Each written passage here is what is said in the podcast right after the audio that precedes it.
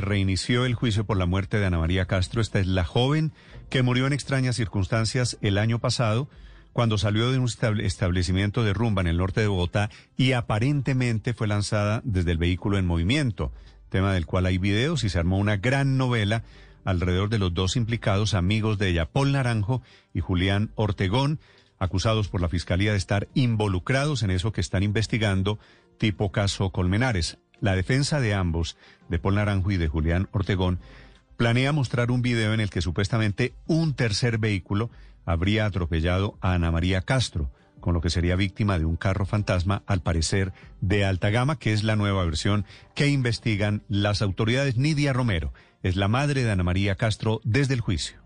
Esto se esperaba, que ellos van a hacer cualquier cosa por, por, por tapar este crimen, diría yo, este feminicidio, porque esa es la palabra, pero era como de esperarse y, y, es más, ahorita me digo, quién sabe con qué más irán a salir, pero pues las pruebas que se que presentan mis abogados de la fiscalía y están buscando por pues, supuesto todos los videos en esa zona alrededor de la calle 80 con 68 en donde murió la estudiante Ana María Castro.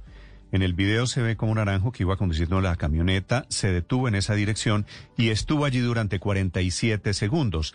La juez penal de Bogotá, que investiga el caso, admitió como prueba ese video Asdrúbal Guerra. Néstor, buenos días. Durante la audiencia preparatoria donde se exponen todas las pruebas que serán debatidas en el juicio, el abogado John Cadena, quien defiende a Paul Naranjo, conductor de la camioneta, destacó la importancia de contar con la totalidad del material que fue filmado por una cámara de seguridad de la Chatarrería Tolima, ubicada cerca de la calle 80 con 68K, en el cual se observa la manera como descendieron del vehículo la joven y el muchacho Mateo Reyes. La juez admitió su importancia.